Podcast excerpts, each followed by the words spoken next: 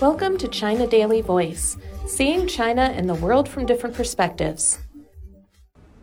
Embattled education training company New Oriental began trending on China's social media platforms recently after its teachers started live streaming the selling of agricultural products, books, and daily necessities using both Chinese and English.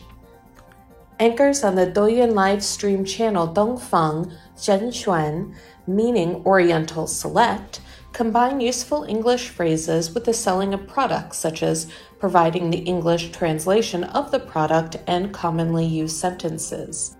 The anchor's excellent pronunciation and grammar have garnered the channel an enthusiastic fan base and attracted millions of viewers. The knowledgeable and oftentimes amusing approach to selling products have led to netizens posting comments such as, It is a good way to spend money where you get a product and also some extra knowledge. New Oriental used to be a tutoring titan in the domestic market, but faced the massive challenge of transforming its business model after authorities tightened up the management of off campus tutoring in July 2021. The company's founder, Yu Minhong, said in a letter to the company's employees on June 1st that the firm has experienced great difficulty in its fiscal year of 2022 when the company's market value plummeted by 90% and its employees decreased to 50,000 from the previous 110,000. However, we've planned our new service in accordance with the government's policy.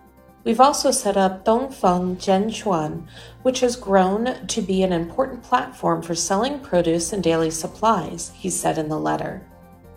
Xiong Bingqi, director of 21st Century Education Research Institute, said that he is not surprised that New Oriental went viral online as it has a strong online marketing capability. Its bilingual live streams bring new experience to viewers.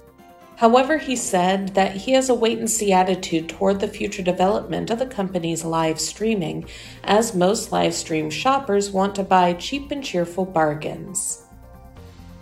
That's all for today. This is Stephanie, and for more news and analysis, by the paper. Until next time.